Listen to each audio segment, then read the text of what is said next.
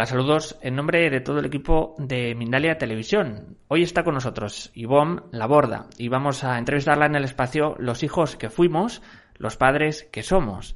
Ivonne Laborda es terapeuta humanista especializada en sanar al niño interior y la relación con la madre. También es formadora y mentora en crianza consciente, educación emocional y aprendizaje autónomo no dirigido. Es autora asimismo del libro Dar voz al niño. También hablaremos de él eh, posteriormente. Vamos a recordaros que Ivonne Laborda formará parte del Congreso Mindalia Bienestar en 2020 organizado por Mindalia y retransmitido en directo para todo el mundo a través de Mindalia Plus. Para más información puedes entrar en www.mindalia.com en la sección Congresos. Ahora sí vamos a recibir a Ivonne Laborda y la entrevista Los hijos que fuimos, los padres que somos. Ivonne, ¿cómo estás? ¿Qué tal? Hola, muy buenas tardes desde España, encantadísima. Pues un placer tenerte con nosotros. Vamos a tener mucha tela que cortar, eh, tema apasionante, y vamos a comenzar rápidamente con, esta pregunta. Conversábamos con Ivonne y eh, nos comentaba pues esto, ¿no? Llegamos a la conclusión para hacer esta pregunta, ¿qué, qué era esta es, ¿no? ¿Qué influencia tiene nuestra infancia en los padres que somos o que vamos a ser? ¿Realmente influye tanto o en qué nivel, ¿no? Influye tanto.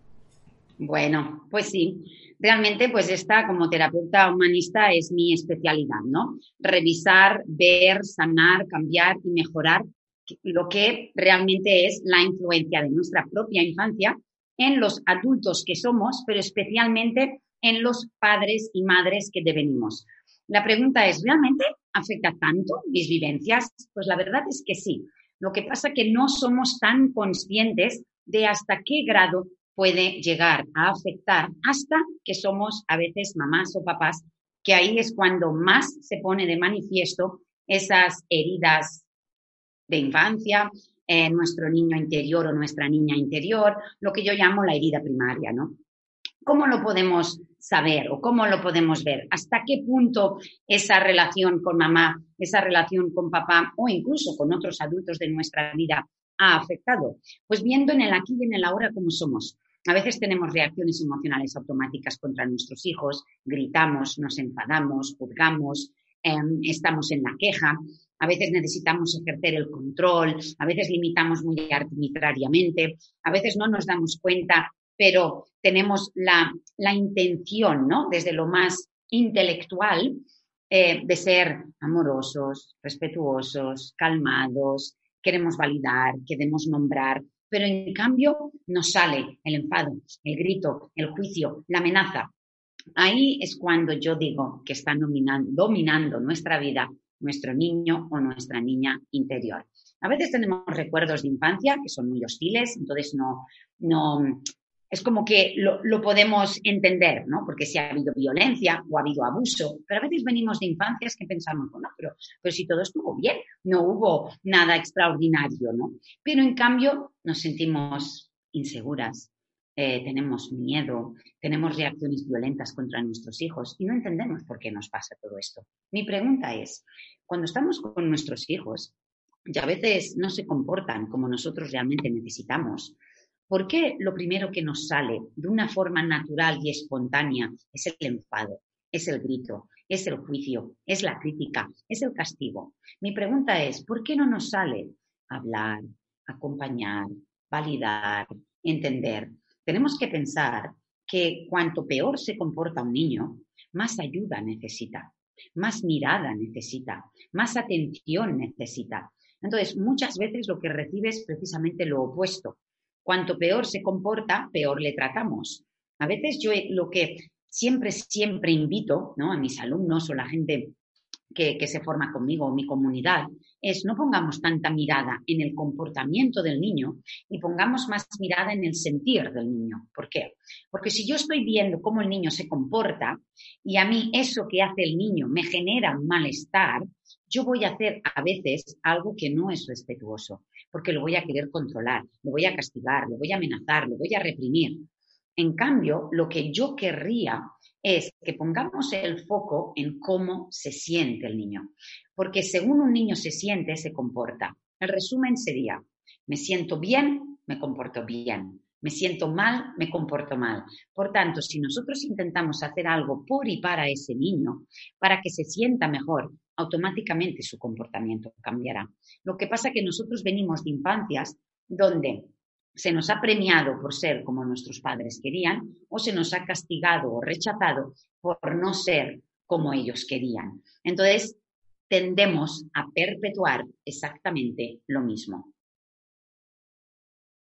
Ivonne, quería preguntarte, en este caso de los niños siempre en, esta crianza, ¿no? Se puede decir difícil, o bueno, o también a veces no, nos la buscamos, ¿no? ¿Cómo evitar de alguna forma repetir patrones de alguna forma que a nosotros nos hicieron? No, no tienen por qué ser eminentemente malos, ¿no? ¿no? No tiene que ser una violencia o un abuso, también hablaremos de ello, pero bueno, ¿Cómo, cómo, mm, cómo decirte? ¿Cómo evitar que nuestro hijo sea igual de nervioso que nosotros? Es decir, que le traspasemos ese nerviosismo o esas, imagínate, pocas ganas de comer, esos, digamos, em, cosas adheridas, ¿no? Que tenemos nosotros ya de toda esta eh, trayecto y este transcurso vital. ¿Cómo evitar o, cómo de alguna forma integrarlo también un poco para que no copie, ¿no? Ese, ese tipo de reflejos que, que llevamos asignados un poco. Bueno, son patrones aprendidos, son creencias limitantes. Realmente yo tengo una visión y esa visión es que en una sola generación podemos cambiar y mejorar el mundo. ¿Cómo? Amando más y mejor a los niños de nuestra vida. ¿Por qué? Porque un niño respetado aprende a respetar y se hará respetar. Un niño escuchado aprende a escuchar y se hará escuchar. Entonces yo siempre digo que aprendemos a dar y amar habiendo recibido lo que legítimamente necesitábamos y habiendo sido amados como legítimamente necesitábamos. Entonces, ¿qué pasa cuando devenimos mamá y papá? Yo siempre digo que dar lo que no se tuvo duele. Dar lo que no se tuvo cuesta. Dar lo que no se tuvo ahoga. Muchas veces estar presentes simplemente con nuestros hijos, dejarlo todo para estar con ellos, para jugar, nos va a costar mucho.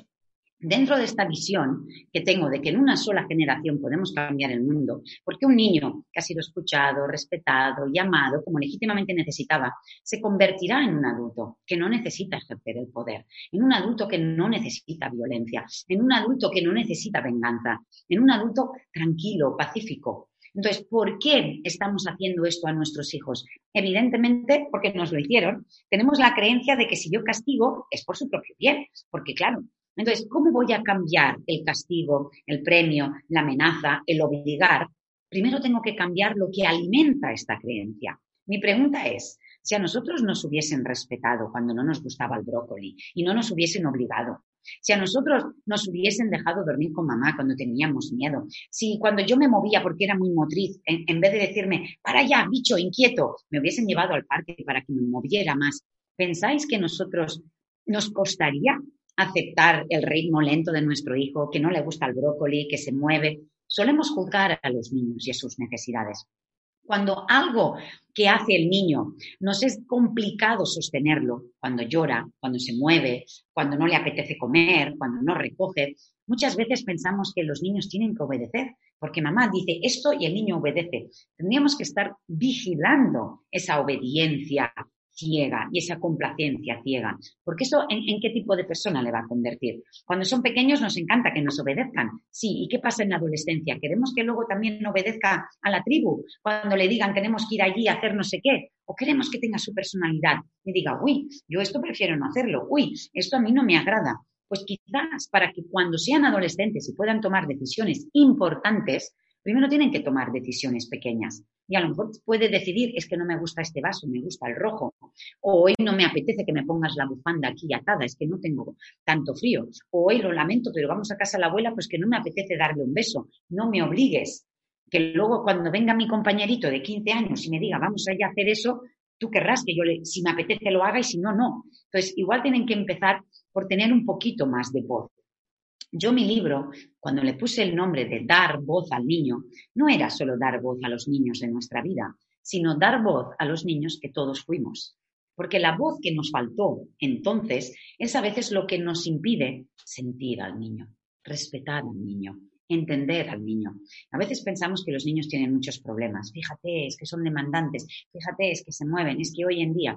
Yo a veces pienso que muchos niños no tienen tantos problemas. El problema que tienen muchos niños es que están rodeados de adultos que no les entendemos y que no les sentimos porque juzgamos sus necesidades. Por ejemplo, vamos a hablar de tres necesidades súper primarias y súper básicas de los niños que cualquier niño haría durante casi todo el día si tuviera la libertad, la seguridad y el permiso de hacerlo. ¿Qué haría un niño? Nada más levantarse si tuviera libertad. Se pasaría el día haciendo qué? Jugando, hablando y moviéndose. Si un niño tuviera libertad, esas son las tres actividades, aparte de muchas otras, pero estas son las tres primordiales que haría espontánea y libremente, incluso se pasaría el resto del día haciendo. Y fijémonos, por ejemplo, en la escuela. ¿Cuáles son las tres actividades que más se reprimen? El juego libre, que tiene solo un ratito en el patio. Hablar, no puedes hablar a no ser que yo lo diga. Y jugar. Y moverse, tienen que estar quietecitos. O sea, y en casa igual. ¿Qué es lo que más nos altera? que hablan todo el rato, que se mueven todo el rato y que solo juegan y pierden el tiempo. Fijémonos que si todos los niños del mundo, blancos, negros, pobres, ricos, a, topos, a rayas, todos los niños tienen esta necesidad de moverse, de jugar y de hablar, mucho más de lo que los adultos podemos sostener, ¿realmente pensamos que todos los niños están equivocados? No puede ser, ¿verdad? Quizás somos los adultos que no entendemos esas necesidades y que nos ahoga acompañarlas porque quizás nosotros no lo obtuvimos y darles lo que ellos necesitan nos duele y nos cuesta. Y bueno, has dicho un concepto muy interesante que es el de movimiento. Y movimiento en el sentido también eh, del sistema, ¿no? El sistema siempre como que corta o prohíbe el, el manifestarse, yo diría, el movimiento, ¿no? Cómo de alguna forma eh, reubicar, porque yo quizás sea, no sé si es la palabra, reubicar ese comportamiento a esto es, hacer ejercicios, deportes, ¿no? Muchas veces, muchos niños, lo que tú dices, son como coaccionados, ¿no? De no te muevas aquí, ¿no? Entonces, claro, quizá todo eso cree de alguna forma una contención que luego genera violencia, o pegar a otro niño, o digamos que ese movimiento se transmita de una forma, digámoslo, no sé si equivocada, pero bueno, cómo, cómo incidir en ese punto del movimiento eh, en el que el niño se sienta creativo, ¿no? Puede ser bailar, puede ser en un deporte, puede ser cómo hacer ver también a los padres que muchas veces han crecido en, ese niño inmóvil, ese niño eh, gris de alguna forma, ¿no? A, efectos, ¿no? Desde, fuera y que, y que va a crecer con, un, con una connotación negativa del movimiento y de la expresión, yo diría. Bueno, hay mucha represión, no solamente la represión motriz, hay la represión motriz, hay la represión también verbal, hay, la hay, hay, mucha represión en muchas necesidades biológicas, legítimas, básicas y primarias de los niños, porque a los adultos nos cuesta sostenerlas. Y yo siempre digo que a mayor represión, mayor explosión, porque reprimir no es gestionar, reprimir no es canalizar, reprimir es lo reprimo para obtener la mirada de mamá o papá, porque si no se enfadan. O lo reprimo para no obtener el castigo o el rechazo.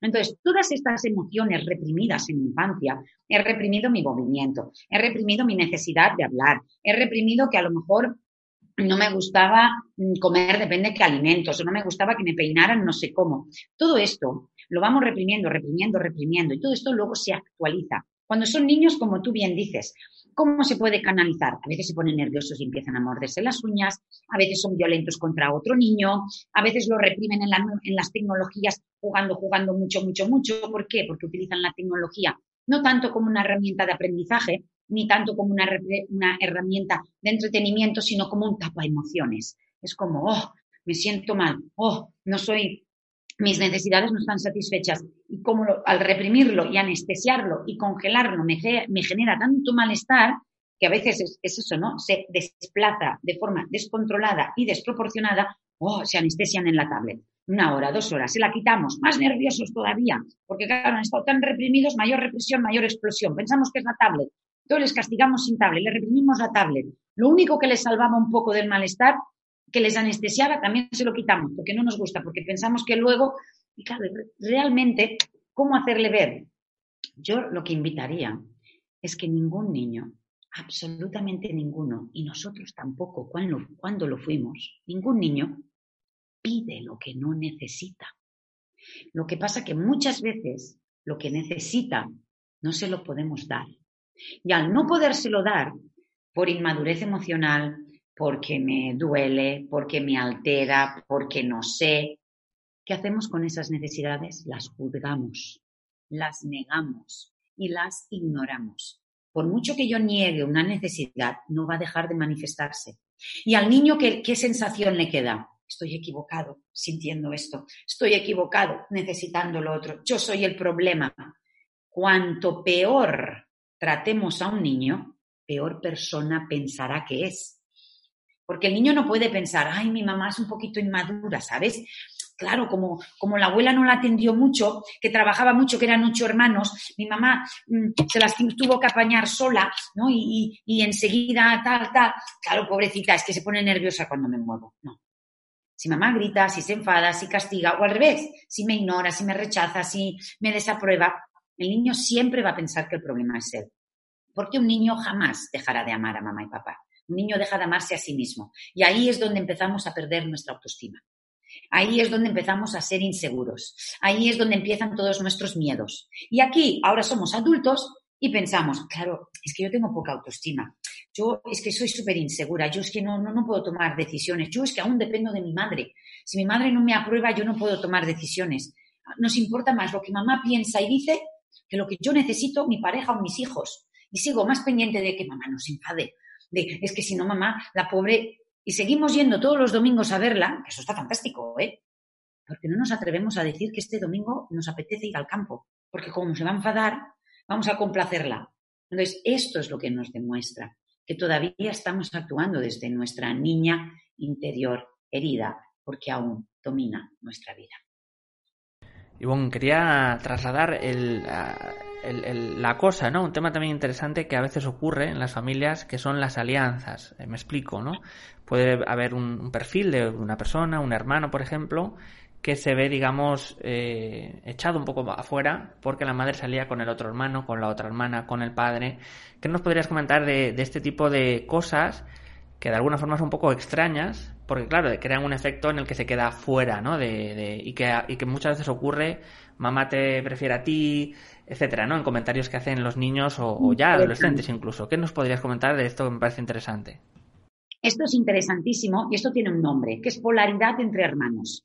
Esto, por ejemplo, yo lo trabajo mucho en una de mis formaciones, que es sanar la herida primaria, lo trabajamos mucho porque no entendemos por qué hoy de adultos no nos llevamos bien con este hermano o no nos llevamos bien con el otro o nunca nos hemos llevado bien y nos pensamos que tenemos celos del hermano o que tenemos rivalidades. Vamos a analizar esto. La polaridad entre hermanos no es algo que sucede entre hermanos, sino como muy bien has dicho, que sucede entre mamá. Mamá puede ser el nexo de unión o el nexo de desunión. Vamos a explicarlo. Yo tengo una metáfora que la llamo la alfombra del abuso emocional. ¿Qué es esta metáfora de la alfombra del abuso emocional? Tengo varios artículos que hablan de esto.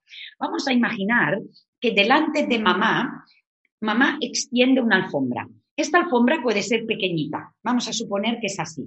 O esta alfombra puede ser enorme, como un gran campo de fútbol, ¿ok? ¿Qué hay dentro de esta alfombra? Todo lo que mamá, para mamá es importante el orden, la limpieza, ser obediente, estudiar, no molestar a papá, vestirse bien, comer con la boca cerrada, mm, no pedir, mm, no ir con falda corta, lo que sea.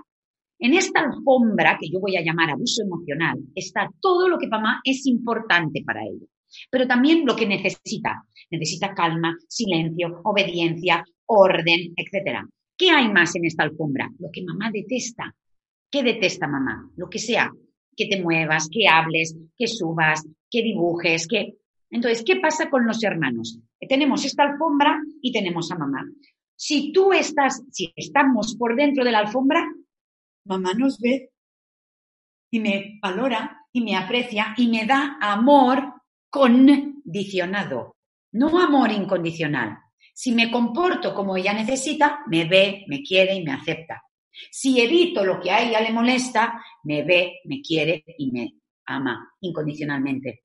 Ahora imaginémonos un hermano que es súper motriz y no puede estar por dentro de la alfombra, está por fuera. ¿Por qué? Porque dentro de la alfombra, mamá lo que quiere es calma y silencio y no me te muevas. El hermano está por fuera, que se mueve, ¿no? Hay la rivalidad entre hermanos, el bueno, el estudioso, el que todo lo, el de fuera, el rebelde, el que no estudiaba, el que no sé qué, el tal. Mamá, que Fíjate tu hermano, fíjate tú el otro. Uno está por fuera, pero ¿por qué está por fuera? Porque está más conectado con sus necesidades, con lo que desea, con lo que siente, con lo que quiere, con lo que necesita. No puede estar por dentro tanto tiempo reprimido. ¡Pum! Se sale. Normalmente de pequeñitos estamos todos por dentro de la alfombra. Porque necesitamos tanto a mamá que haremos lo que sea. Me reprimo, me reprimo, me congelo, me congelo. Pero hay muchos que en la adolescencia ya no podemos obedecer más, ya no podemos anestesiarnos más y salimos. Pero no salimos tranquilos y bien, salimos rebeldes. ¿Por qué? Porque tanto tiempo, mayor represión, mayor explosión. Estoy por fuera. Ser yo misma es un precio muy caro, es perder a mamá. Porque si yo estoy por fuera, tomando mis decisiones, haciendo lo que necesito, dejando estos estudios porque quiero ser artista, pero en casa valoran mm, que sea abogado como el padre, em, que, en vez de mm, quedarme en casa y novios y tal, quiero viajar, quiero ser voluntaria, quiero... Entonces, ¿qué pasa con los hermanos? Mamá critica al que está fuera. El de dentro quiere salir, pero no sale porque sabe que si salgo me va a criticar, igual que está criticando al otro. Venga, yo me quedo por dentro de la alfombra, buena, complaciendo, pero por dentro tampoco estoy del todo bien, porque no soy yo. Lo estoy haciendo porque necesito mamá. Ahí está la polaridad entre hermanos. Entonces, a veces encontramos en una familia, en mi caso, yo estaba por fuera de la alfombra y el precio que tuve que pagar fue muy caro, porque fue poquito a poco, poquito a poco ir perdiendo a mamá cada vez más y a consecuencia mi hermana, porque cuanto más aliada estaba mi hermana a mamá para no perderla, más distanciada tenía que estar de mí. ¿Por qué? Porque si ella se acercaba a mí, también perdía un poquito de mamá. Entonces, muchas, muchas polaridades entre hermanos, muchos conflictos entre hermanos, es por esa necesidad de seguir obteniendo la mirada, el reconocimiento y el amor de mamá. Y yo invito, esto es más del tema que haremos en el Congreso, que vamos a hablar de los 10 pasos para sanar nuestro niño interior, ¿no? Pero yo invito que cuanto más pendientes estemos ahora de adultos, esa necesidad infantil de que mamá me quiera, de que mamá me acepte, de que mamá me valore, de que mamá esté orgullosa de mí, no voy a poder ser yo misma. Necesitábamos a mamá cuando éramos niños, desesperadamente. Pero hoy que somos adultos, no deberíamos depender de ese amor de mamá. Porque yo hoy me puedo hacer cargo de esa niña, de esa niña sola, de esa niña motriz, de esa niña habladora. Lo importante no es qué nos pasó y lo que nos hicieron o lo que nos faltó. Solo fuimos víctimas de niños. Lo importante es qué hacemos cada uno nosotros hoy aquí con eso. ¿Y sabes por qué, John? Para no perpetuarlo una generación más. Porque si yo no me hago cargo de qué me faltó, qué necesité y cuál es mi vacío, lo único que voy a hacer es proyectarlo una generación más porque yo no lo obtuve y no nos damos cuenta que es como una venganza emocional. Yo no pude ser yo, a mí no me dejaron tal, pues yo ahora lo mismo, ahora reprimo, ahora controlo, ahora limito, ahora obligo. Y pienso que eso es lo que toca. ¿Por qué? Porque lo que me hicieron y porque la gran mayoría es lo que hace. Y ahí que yo siempre digo es muy importante encontrar tribu. Y sobre todo eso también, Ivonne, de forma inconsciente, que al final es lo peor, no nos damos cuenta muchas veces de que estamos eh, creando esa, esa nueva realidad que no es tan nueva, que ya, ya la hemos vivido quizás, ¿verdad? Pero podemos tomar una decisión consciente. Y esta decisión consciente la podemos tomar hoy, ahora mismo, a las 17 horas y 26 minutos, hora española. Yo hoy puedo tomar la decisión, quiero empezar a amar más y mejor a mis hijos. Yo hoy quiero empezar a respetarles, escucharles más, aunque no pueda, aunque mañana me salga el grito, le puedo decir, mira, cariño, ¿sabes qué? Acabo de escuchar una cosa en Mindalia que me ha hecho hacer un clic de que ¡ah! esto que grito, castigo, amenazo, pensando que es por tu propio bien, no sé, hay algo dentro de mí que me ha hecho pensar cuando me siento mal, que te lo hago, eso es el, ese es el termostato. ¿Nos sentimos bien cuando gritamos, castigamos y amenazamos a un niño? No, ¿verdad? Pues esa es la señal de que por ahí no es.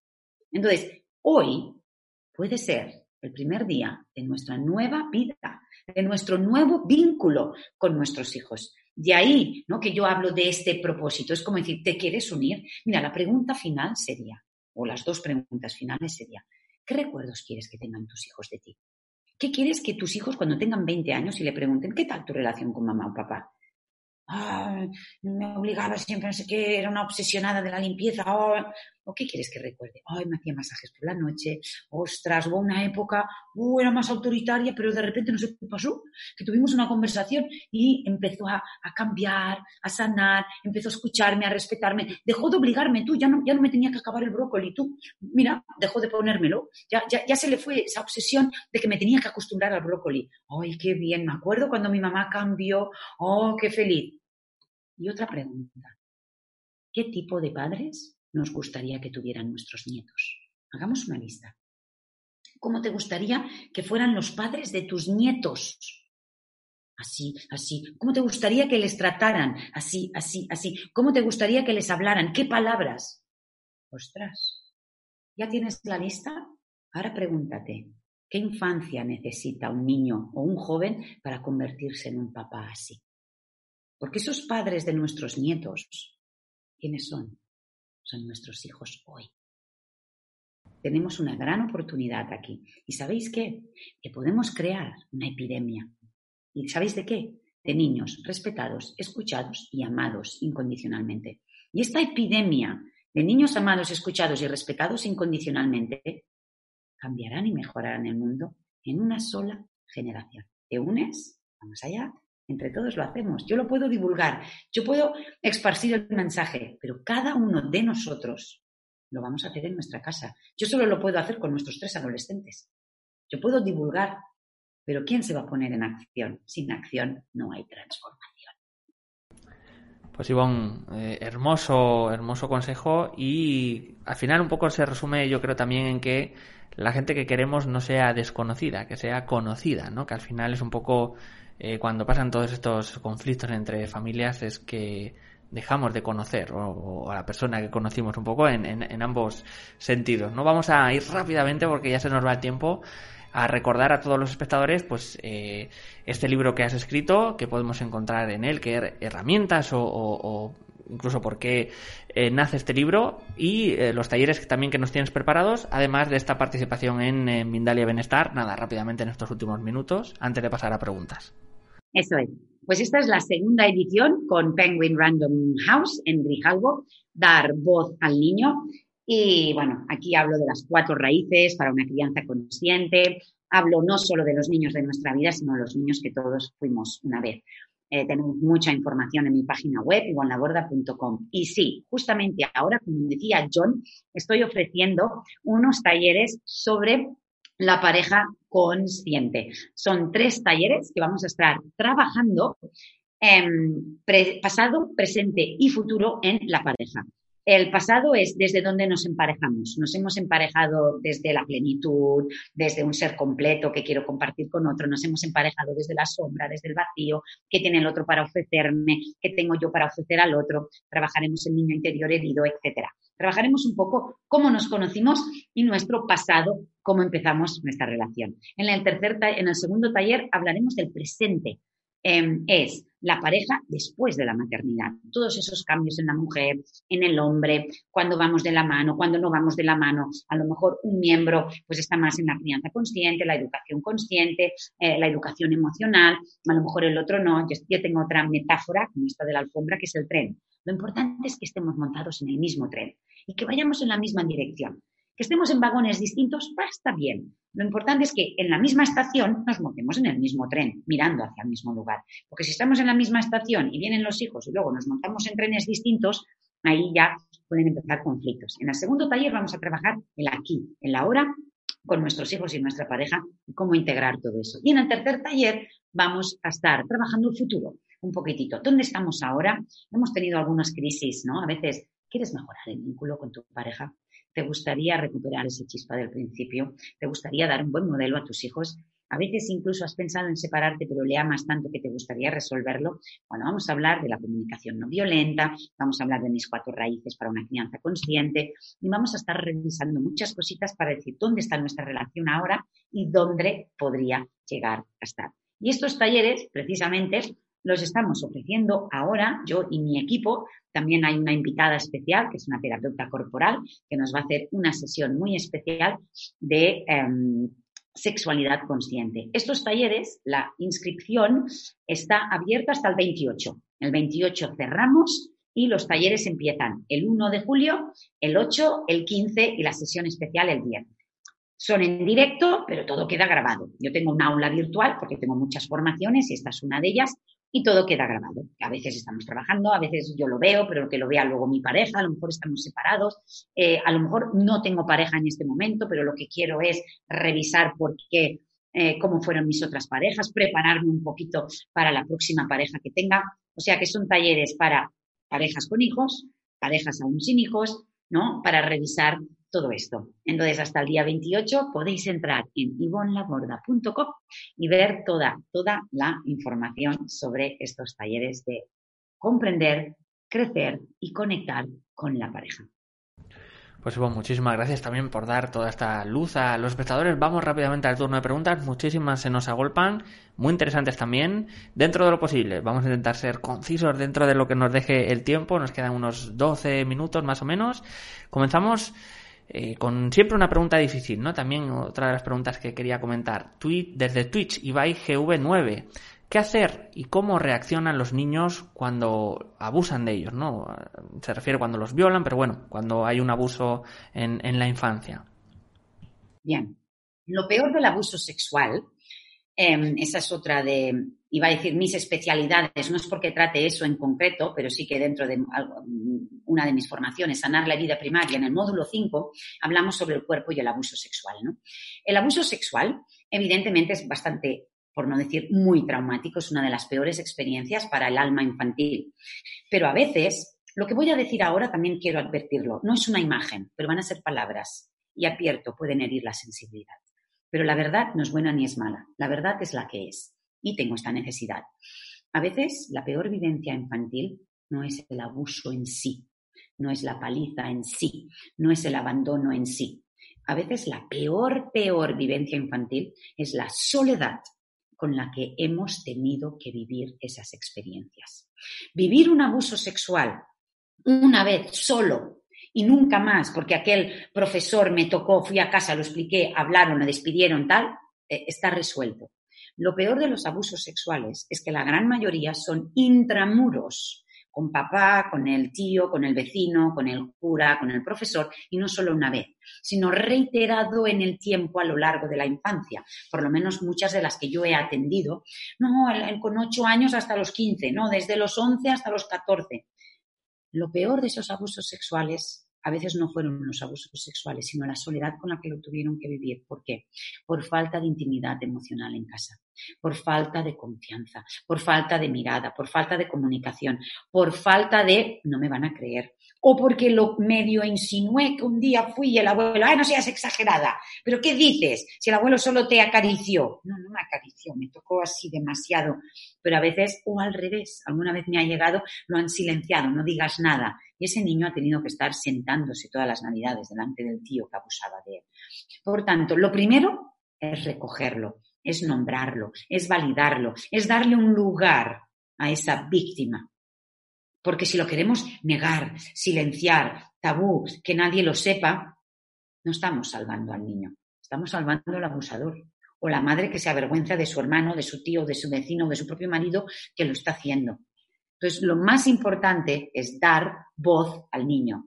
Y si nosotros creamos un espacio íntimo y personal, yo las cuatro raíces que hablo, que están en el segundo capítulo de mi libro, hablo de la intimidad emocional. Es lo más importante. ¿Para qué? Porque en caso de necesidad que le pase algo a mi hijo por fuera del escenario, tenga un lugar seguro, íntimo y personal y calentito donde acudir para decirlo. Porque muchas veces no tienen ese lugar. Y vivirlo en soledad es lo que más duele. Y yo cuando he trabajado abusos sexuales, primero sí el abusador porque mi tío tal, pero cuando luego se dieron cuenta, ostras, lo sola que estaba, no había confianza, no lo podía contar a mamá, papá, papá, hemos tenido que trabajar más la soledad y la falta de intimidad con mamá y papá que no a veces el abuso en sí. Nos vamos a ir a Facebook con Eli Langlois desde Costa Rica eh, hemos comentado un poquito este tema. Nos dice, bueno, eh, nos, comenta, ¿cómo hago para no proyectar la frustración en mi hija? Siento que desde niña no me cuidaron, no me pusieron atención y ahora yo le pongo atención excesiva a mi hija y le exijo todo el tiempo que haga todo bien. ¿Qué puedo hacer para resolver esto? Gracias. Bueno, primero que todo, comprender que ella está haciendo una proyección a la inversa. O sea, no está perpetuando el abandono y el desamparo, sino que está actuando por oposición. Pero tanto es falso, desde tu verdadero ser esencial, ser como mamá que serle lo opuesto. Supongamos, si yo cojo a mamá como referente inconscientemente y hago lo mismo, mamá ocupada, obsesionada con la limpieza, no está presente, y yo hago lo mismo, abandono a mis hijos. Pero si yo cojo esa experiencia y soy lo opuesto, como nunca estaba, siempre estoy, como pegaban, pues yo ahora lo consiento todo. Realmente no estamos siendo nosotras mismas, porque estamos cogiendo de modelo a mamá y papá o para ser como ellos o para ser lo opuesto a ellos pero realmente yo te invito a ser tú misma. Entonces, a veces estar con nuestros hijos nos puede ahogar. Entonces, ¿a ti te gusta bailar? ¿Te gusta el barro? ¿Te gusta cocinar? ¿Te gustan las manualidades? ¿Te gusta algún deporte? ¿Te gusta la naturaleza? ¿Quieres estar con tus hijos? Pero no renuncies a ti misma. Haz cosas que a ti también te gusten. Es, un buen modelo darle a nuestros hijos una mamá apasionada, que le encanta ir al campo. Venga, ven conmigo. Ay, me apetece hacer media o coser. Ven conmigo. Me apetece cocinar. Ven conmigo. Eh, quiero pintar en no sé qué.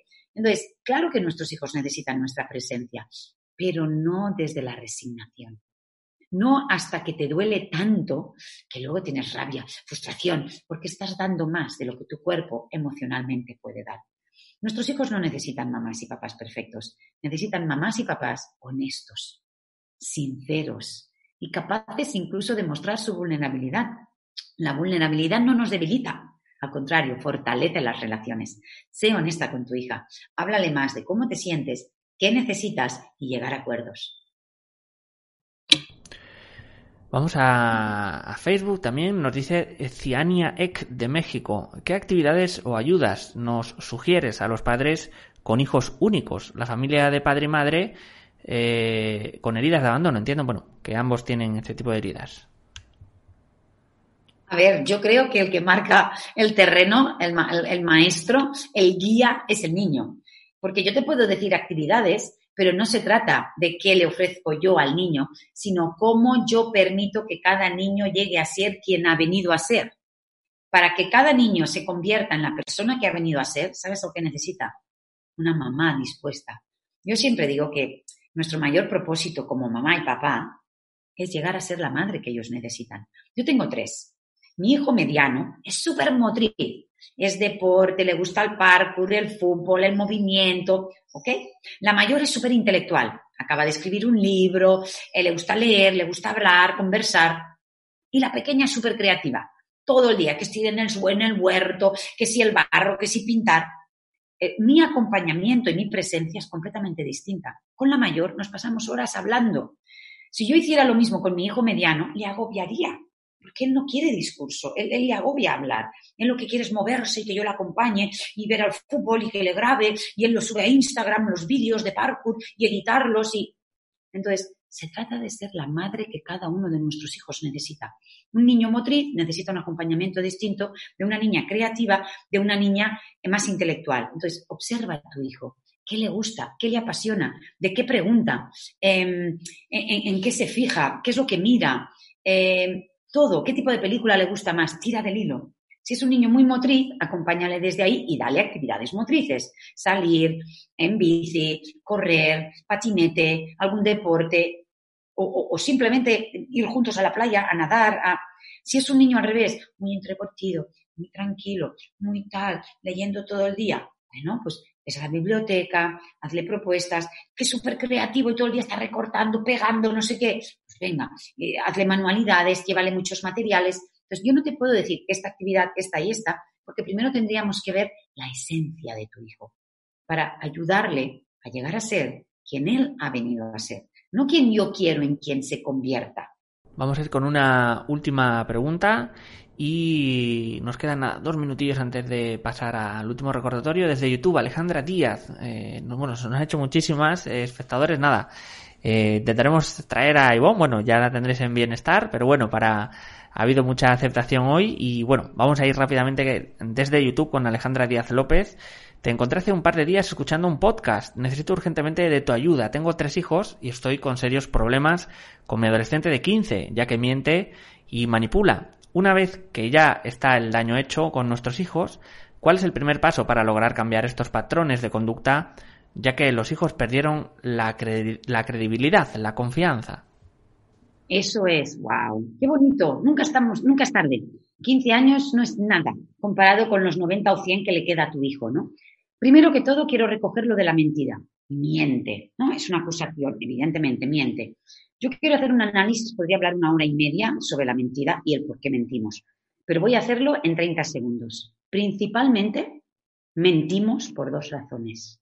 Una, para obtener lo que necesitamos y para evitar lo que tememos.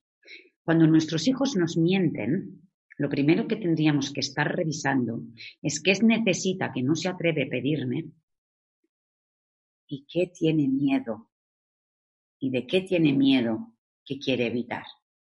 Porque si hubiese intimidad emocional en casa, nuestros hijos tendrían la, libertad de comunicárnoslo. Si mienten es porque sabe que le vamos a decir que no, que lo vamos a juzgar, que estamos enfadados, etcétera, etcétera. Primero que todo, el ejemplo para poder empezar a recuperar el vínculo. Nunca nos pongamos un objetivo muy grande de a partir de mañana, no, porque no vamos a poder. Nunca digamos, a partir de mañana no grito, no. Vamos a poner el foco en lo que queremos fomentar, no en lo que queremos evitar. Lo que hemos hecho mal, mal está. Yo invito a que se nombre todo lo que hemos hecho mal y nos disculpemos. Disculpa que te gritaba, disculpa que te amenazaba, disculpa que te juzgaba, disculpa que no te aceptaba. A partir de hoy, que hace dos días que conozco a esta señora, que la escuché en un podcast, que ahora no sé si son de los míos, que yo tengo también un, podcast diario, digo en la borda, o otro que se dieron en Se aceptan dudas. Bueno, sea donde sea, lo primero es decirle la verdad a tu hijo, que te has dado cuenta que hoy quieres empezar a respetarle más, que hoy deseas empezar a amarle más. Pues es como decirle, cariño, espero no haber llegado tarde. Tampoco esperes que después de esta conversación él cambie, porque no se lo cree. No es lo que decimos, es lo que hacemos. No digas tanto lo que vas a hacer, te invito a realmente hacerlo. Acéptale, valórale, escúchale, pregúntale qué puedo hacer por ti, qué echas de menos. Incluso atrévete a decirle, a preguntarle qué es lo que menos te gusta de mí, para empezar a dejar de hacerlo. ¿Qué es lo que esperas y desearías de mí, para empezar a hacerlo un poquito más? Nunca es tarde para empezar a amar más y mejor a nuestros hijos. Y bueno, nos queda un minuto rápidamente. Vamos a recordar de nuevo ese libro que has escrito y los talleres que nos tienes preparados, además de tu participación en Mindalia Bienestar. Eso es. Pues nada, aquí tenéis mi cuarto hijo, que es Dar voz al niño.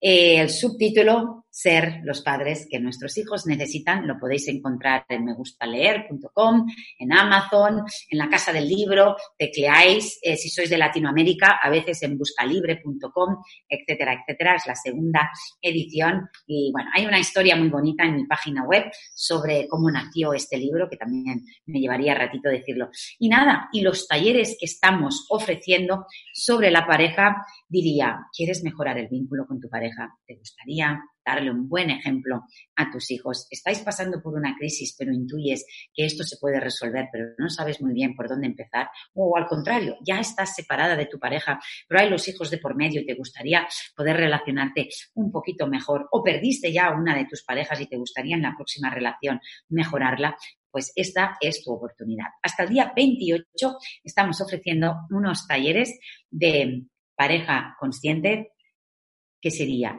crecer, aprender y conectar juntos. Están a un precio realmente muy asequible porque lo que queremos yo y mi equipo y la terapeuta corporal que también va a dar una sesión en el bonus es que llegue al mayor número posible de personas porque sabemos que las parejas que tenemos hijos influencian mucho también ¿no? en cómo nos estamos relacionando nosotros y el modelo que les damos. Pues nada, y podéis encontrarme en ivonlaborda.com, ahí lo tenéis todo. Estoy en Facebook con Ivonne Laborda, estoy en Instagram con Ivonne Laborda, tengo el podcast, tengo el club del libro en Instagram, dar voz al nino, porque la ñ no se puede. Ivonne, yo misma comparto mucho contenido masivamente gratuito, porque mi mayor propósito es este, que en una sola generación cambiemos y mejoremos el mundo. No obstante, también tengo mis propias formaciones para todas aquellas personas que quizás con lo que yo ofrezco gratuitamente, necesitan un poquito más para sanar, para cambiar, para mejorar. Pues nada, en mi web me vais a encontrar. Un placer. Pues Ivonne, si quieres estos últimos segundos, 20 segundos para despedirte de todos los espectadores que nos han visto hoy. Pues bueno, os recordaría las dos preguntas que hemos hecho antes. ¿Qué te gustaría que tus hijos recordaran de ti cuando, no sé, tengan 20, 30 años? ¿O qué te gustaría que dijeran? Mi mayor propósito es que en un gran futuro nadie necesite leer mi libro ni hacer mis formaciones. Me encantaría que mis nietos leyeran esto y dijeran, abuelita, tú tenías que escribir esto, pero mm, los, los, adultos no respetaban a los niños, tenías que decirles que castigar, tenías que recordarles que tenemos necesidades. Ojalá este libro se venda mucho ahora, pero que dentro de unos años no haga falta. Y no olvidemos qué tipo de mamá y papá nos gustaría que tuvieran nuestros nietos. Hoy nos tendríamos que acostar con esta pregunta. Muchas gracias a Ivonne, a, todos los espectadores que nos habéis visto desde toda Latinoamérica, España también, y gran eh, mensaje nos ha dejado para finalizar.